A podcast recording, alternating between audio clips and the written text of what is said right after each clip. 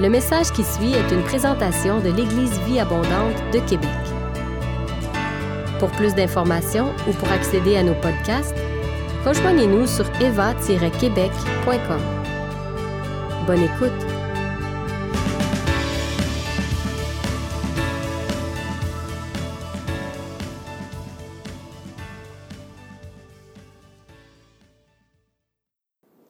Gloire à Dieu. Qu'on m'entend C'est correct? Alléluia. Je suis bien content d'être là. Mon nom est Angelin Quadio, pour ceux qui ne le savent pas. Euh, merci, Pasteur Junior, Pasteur André Junior. Merci à l'EVA. La dernière fois que j'étais ici, euh, c'était quelque part vers octobre, juste avant que je parte en voyage en Tanzanie. Et puis, euh, je pense que c'est important d'apporter un peu ce qui de partager ce que Dieu a fait. Parce qu'on parlait des finances et puis on disait un peu qu'est-ce que les finances faisaient en tant que telles, à quoi servaient vos finances et à quoi servent vos finances. Euh, l'un des éléments pour lesquels vos finances ont servi, notamment les finances de l'Évangile ont servi l'année dernière, c'était aussi pour contribuer à nous envoyer euh, pour aller parler de Jésus-Christ à l'international. Et puis, je pense que c'est important de, partager un peu ce qui a pris place euh, pendant ce temps-là. Donc, euh, avant de commencer, je vais prier. Seigneur, je veux bénir ton nom pour l'occasion que nous avons d'être ici. Je prie que les cœurs soient ouverts, Seigneur. Je prie qu'à travers les témoignages qui vont être partagés et à travers la prédication de la parole, Seigneur Dieu, les cœurs soient, changés, que les vies soient touchées, Seigneur. Merci de venir euh, nous transformer, Seigneur. Que toute la gloire te revienne au nom de Jésus. Amen. Amen. Donc, comme je disais, l'année dernière, euh, je suis allé en Tanzanie.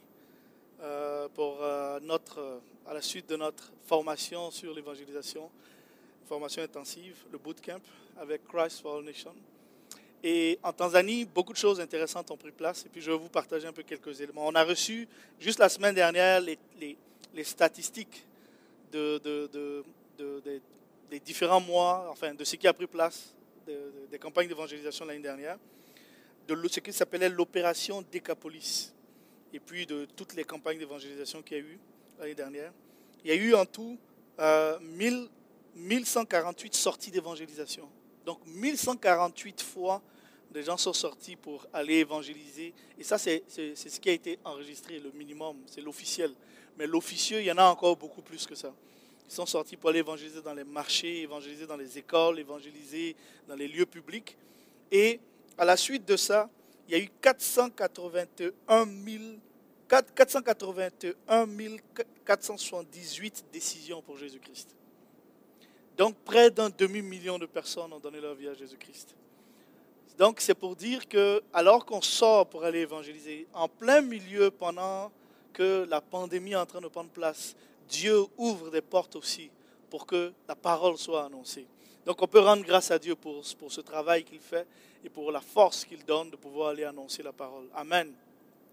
J'aime un peu l'analogie que donne euh, l'évangéliste Daniel Colenda. Il dit, même quand la porte est fermée, on trouve une place à l'intérieur, on rentre dans le trou de la serrure.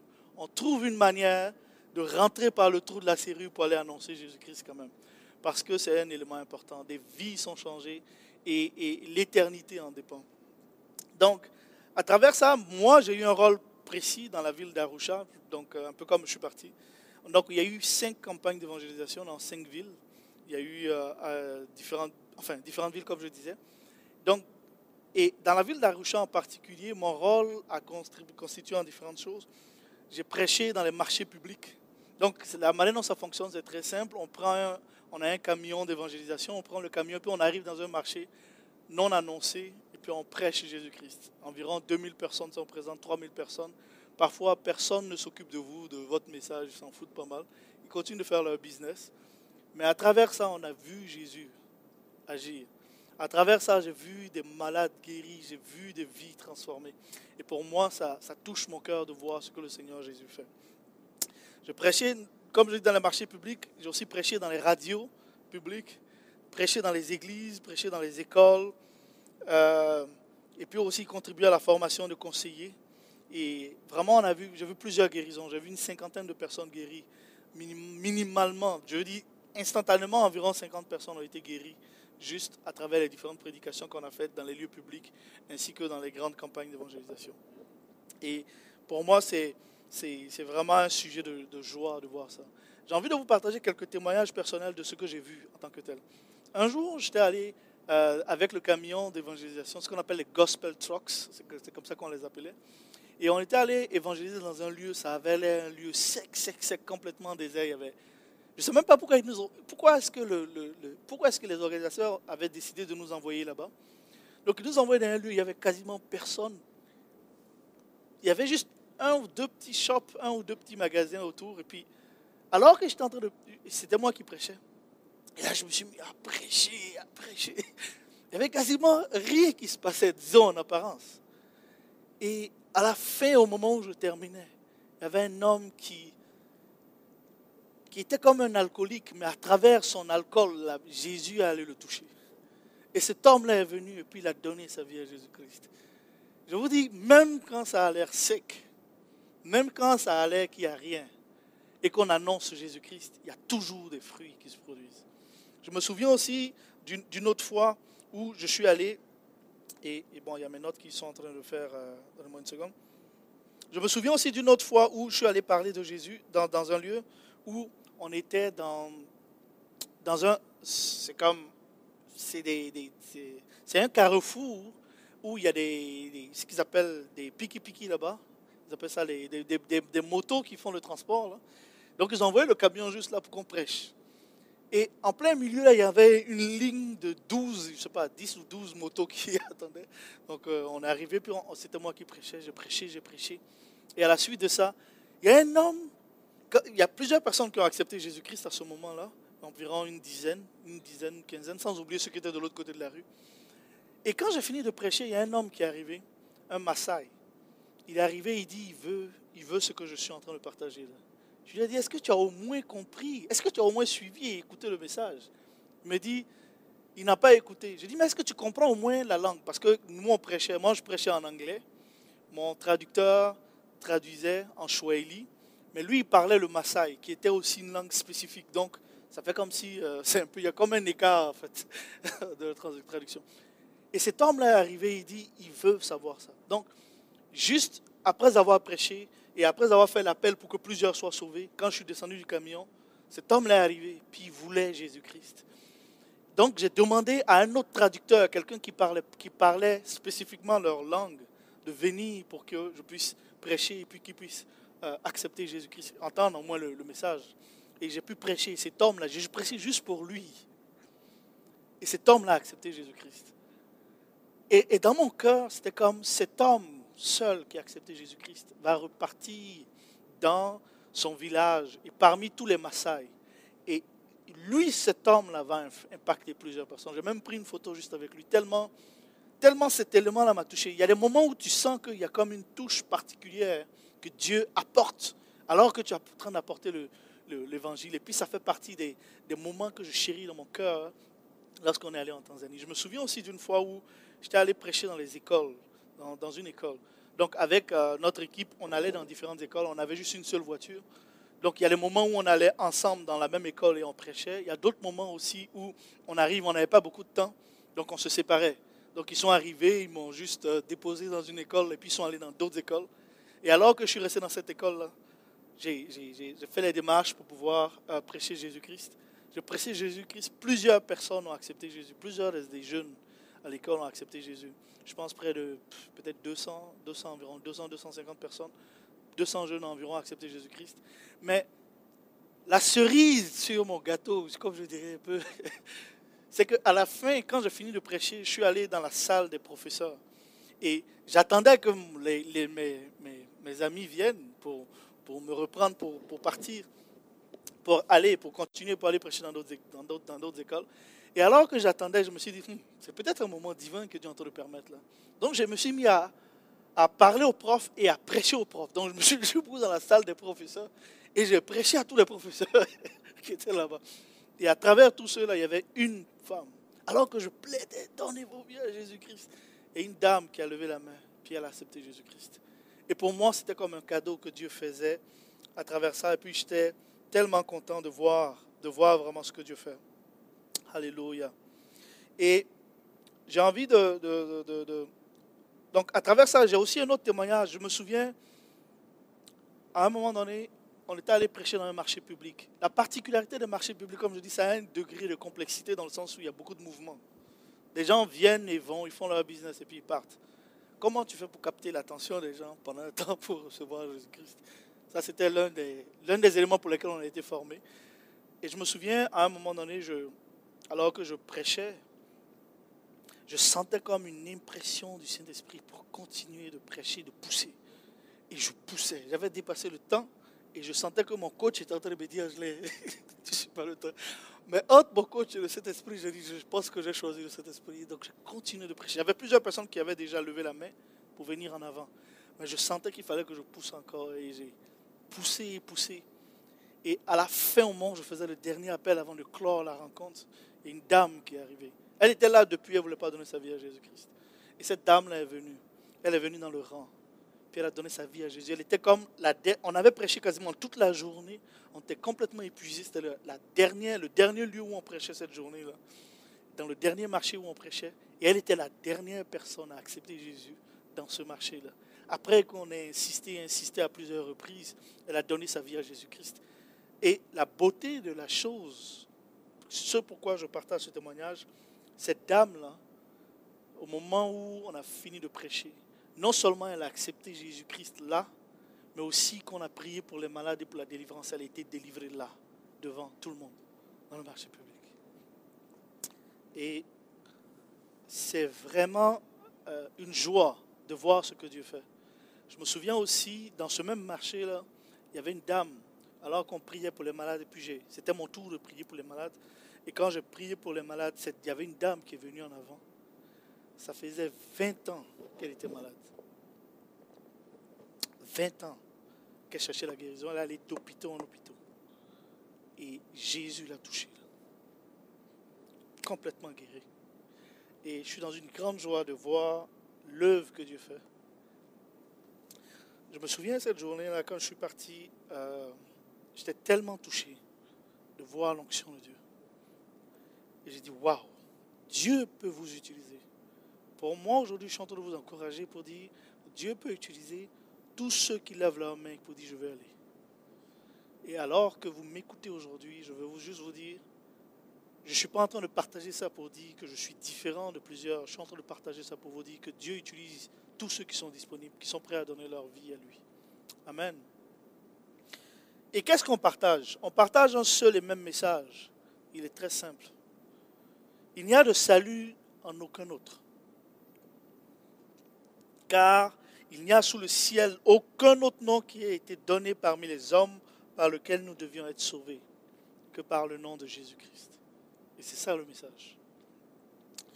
Et j'ai juste envie de vous dire, Jésus sauve. Et comment est-ce qu'on peut faire ou expliquer à quel point est-ce que Dieu vous aime?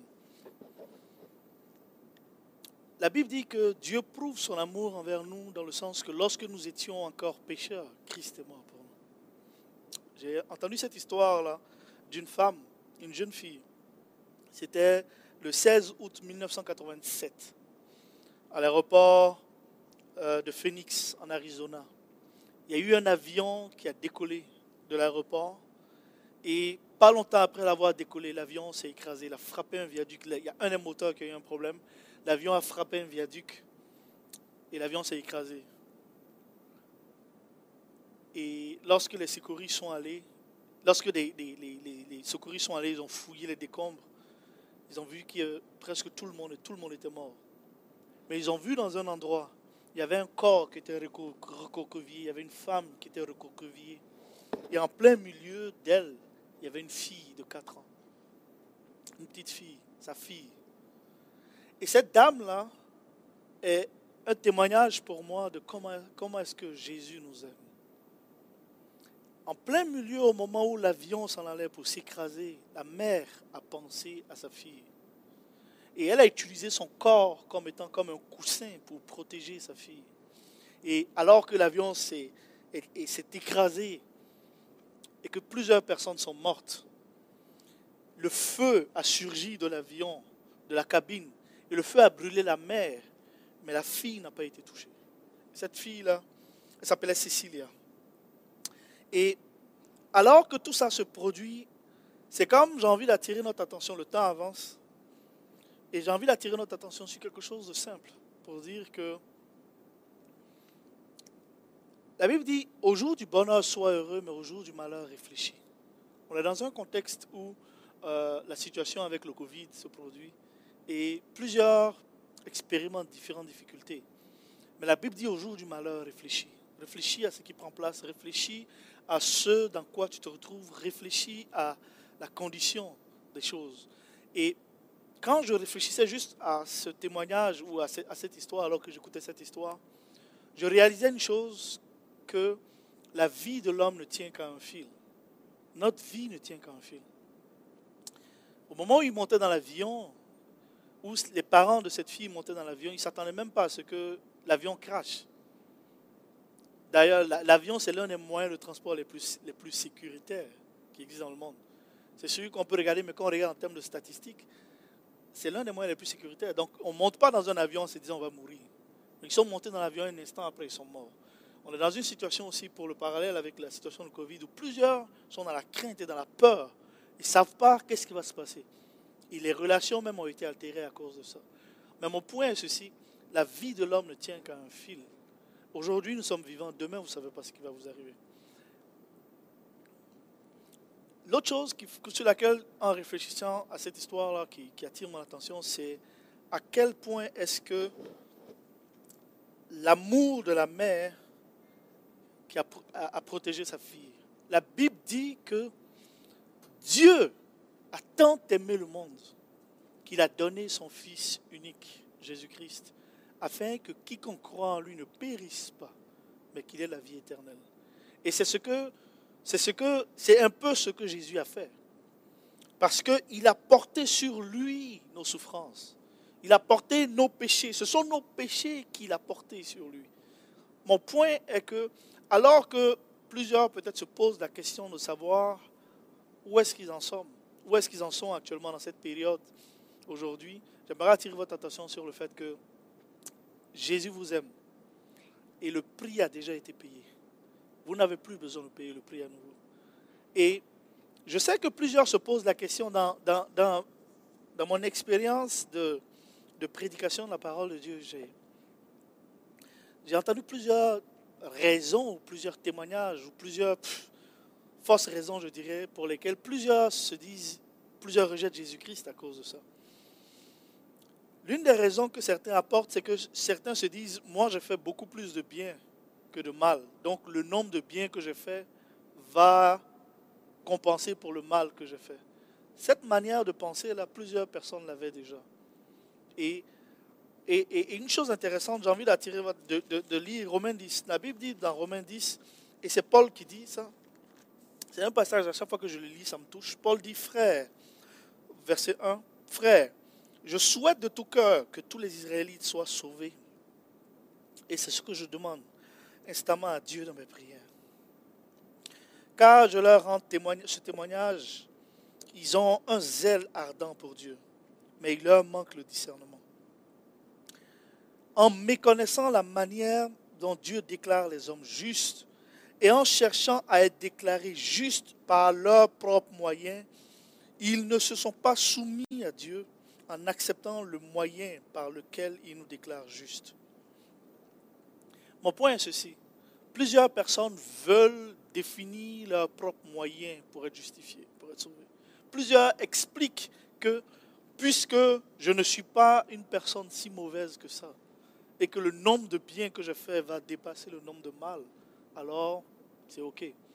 D'autres personnes, lorsqu'on va leur parler de Jésus-Christ, expriment aussi le fait que, je prends la société québécoise en particulier, où il y a eu plusieurs hommes de Dieu qui ont, commis plusieurs crimes, et plusieurs utilisent ça pour, pour je, parle de, de, tout ce qui a pris place dans les pensionnats, et puis de, toutes ces personnes-là qui, ont agressé de jeunes, de jeunes personnes, d'autres personnes, et qui ont terni l'image de Jésus-Christ.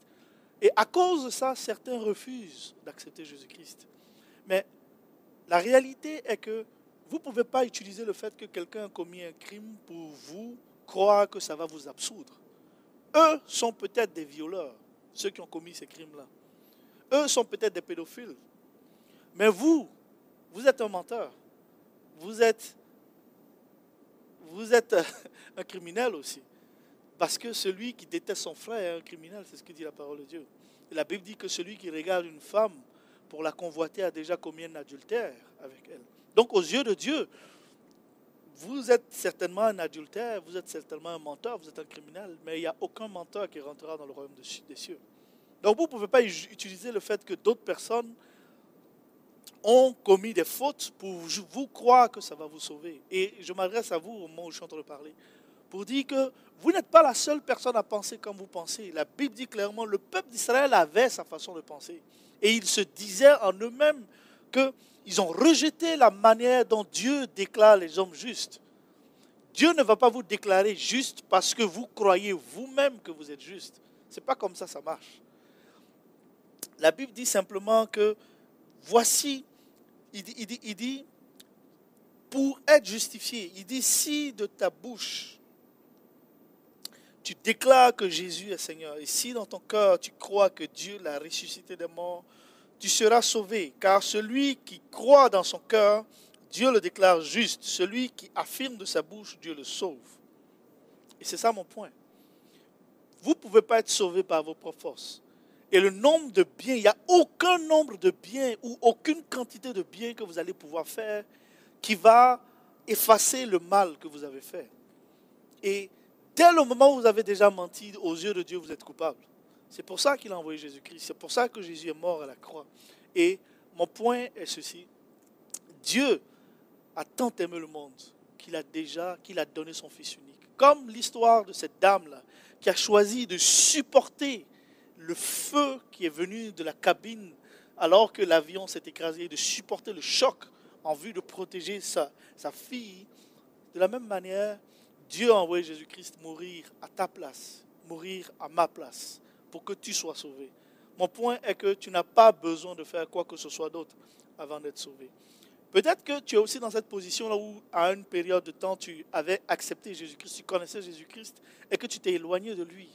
Laisse-moi te dire que la Bible parle de l'histoire du fils prodigue qui avait commis des fautes et s'était éloigné de Dieu.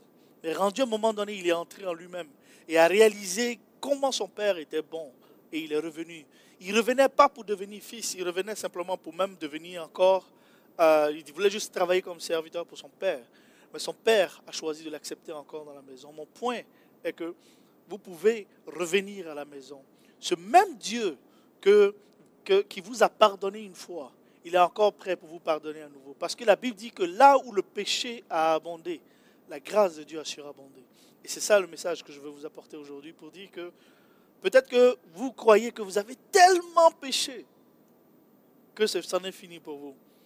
Laissez-moi vous dire que la Bible parle à plusieurs reprises. Si on prend, il y a plusieurs hommes de Dieu qui ont commis des crimes, qui avaient commis des crimes. Si je prends l'exemple de Moïse, Moïse a été un meurtrier, mais Dieu, ça n'a pas empêché Dieu d'utiliser Moïse. Si on prend euh, Saul, Paul, il a été un assistant meurtrier, dans le sens où il, tenait les vêtements des personnes qui étaient en train de lapider Étienne. Ça n'a pas empêché Dieu de l'utiliser. Parce qu'à un moment donné, il a tourné son cœur vers Dieu et il a accepté Jésus-Christ. Et si on prend aussi cet homme-là qui était sur la croix, au dernier moment, il était reconnu coupable. Il était en train de. Il était sur la croix avec le Seigneur Jésus-Christ. Il, avait, il avait commis un crime. Et pour ça, il était reconnu coupable. Il était en train de payer pour ses fautes. Même là encore, Jésus a dit tu seras avec moi aujourd'hui même dans le paradis. Mon point est qu'il n'y a aucun péché que vous pouvez faire, à part le péché contre le Saint-Esprit, qui peut vous empêcher de revenir à la maison et d'être sauvé. Et il n'y a aucune raison que vous pouvez donner qui va justifier le fait que vous allez être sauvé, parce que vous ne pouvez pas être sauvé par vos propres forces, puisque vous avez péché. Donc, revenez à Jésus-Christ. Peut-être si vous êtes de ceux qui vous étiez éloignés de Jésus-Christ, et que là, en ce moment, vous réalisez que vous voulez venir à Jésus-Christ, de là où vous êtes, vous pouvez lever votre main.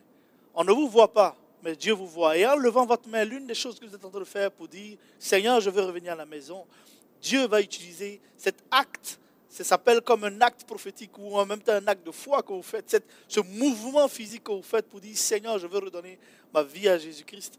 Dieu va prendre ça et puis Dieu va utiliser ça. Et puis on va prier ensemble tout à l'heure par rapport à ça. Peut-être que vous m'écoutez aujourd'hui et, que vous n'avez jamais donné votre vie à Jésus-Christ. Vous vous dites, moi je suis de telle religion ou de telle religion.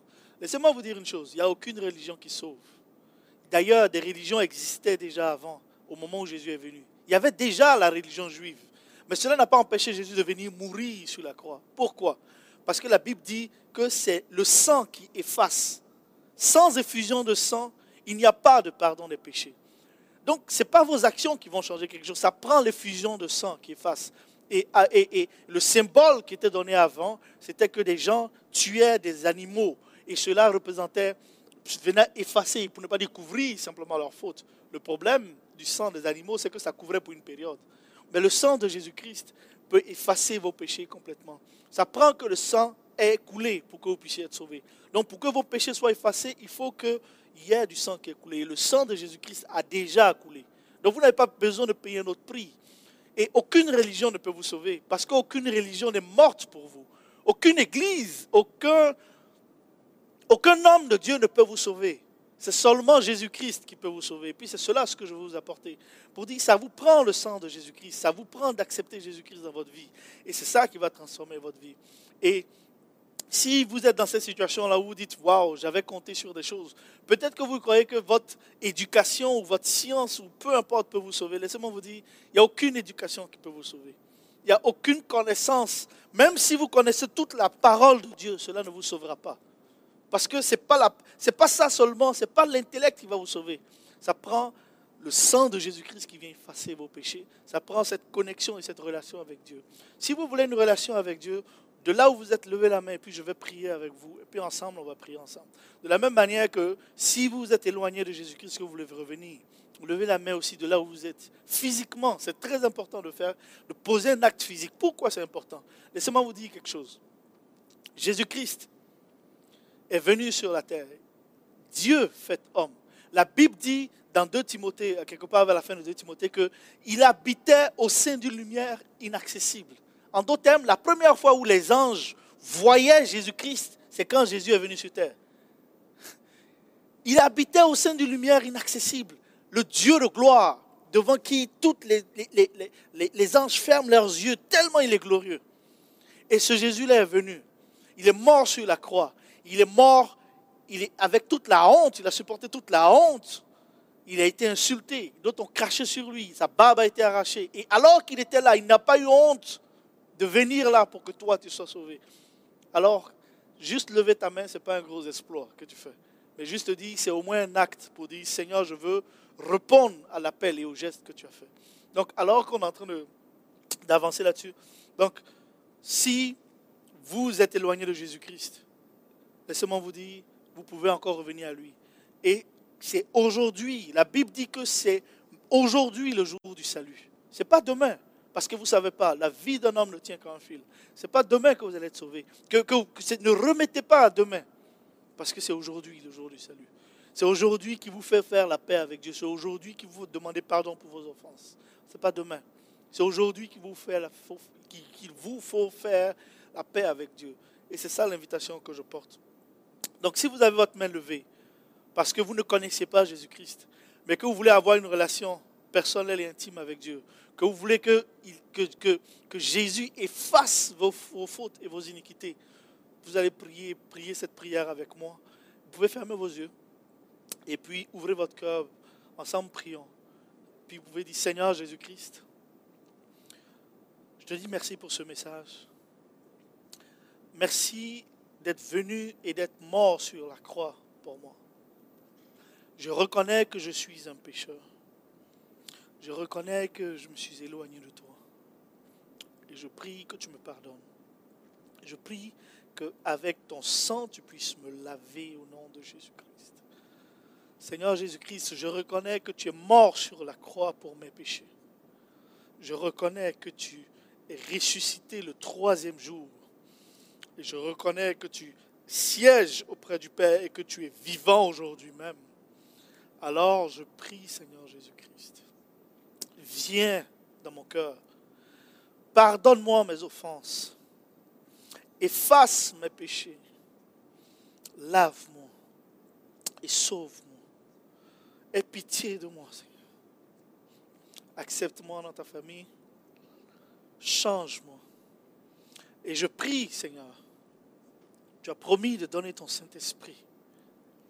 Donne-moi ton Saint-Esprit. Remplis-moi de ton Saint-Esprit. Transforme-moi et lave-moi. Et fais de moi une nouvelle créature. Au nom de Jésus. Amen. Alléluia. Quelque chose d'extraordinaire vient de prendre place. Si vous avez prié avec moi, sachez que Jésus vous a pardonné. Et vous pouvez écrire dans le chat et, faire signe au responsable de l'EVA que vous avez donné votre vie à Jésus-Christ. Et puis ils vont pouvoir vous accompagner. Parce que Jésus pouvait aussi dire que celui qui croira et qui sera baptisé sera sauvé.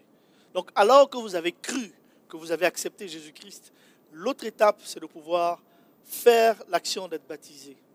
Et cette histoire, et en, étant baptisé et puis en suivant tout le processus aussi, vous allez pouvoir marcher comme un disciple de Jésus-Christ. Mais en cet instant même, si vous avez prié avec moi, vous avez reçu le Saint-Esprit, et le Saint-Esprit va vous conduire, et Dieu va vous conduire. Alléluia, je bénis Dieu pour tout cela. Merci Père. Amen. Donc je laisse la place. Si vous avez aimé ce message, nous vous invitons à vous joindre à nous lors de nos rencontres du dimanche matin. Vous trouverez l'horaire et l'emplacement de nos réunions sur notre site internet eva-québec.com. N'hésitez pas à communiquer avec nous et que Dieu vous bénisse.